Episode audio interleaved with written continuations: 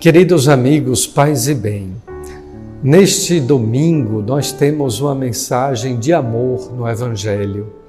Amar é ser fiel aos mandamentos e o mandamento de Deus é o amor.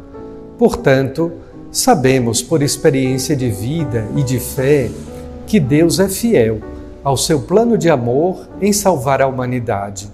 No entanto, nós somos infiéis Fiel realmente é aquele que ama a Deus e, por amor, é fiel ao seu mandamento de amor.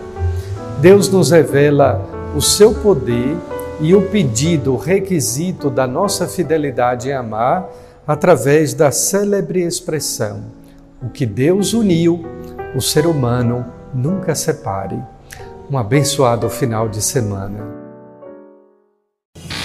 Diocese de Caruaru, comunicando a vida, o amor e a esperança de todo o coração.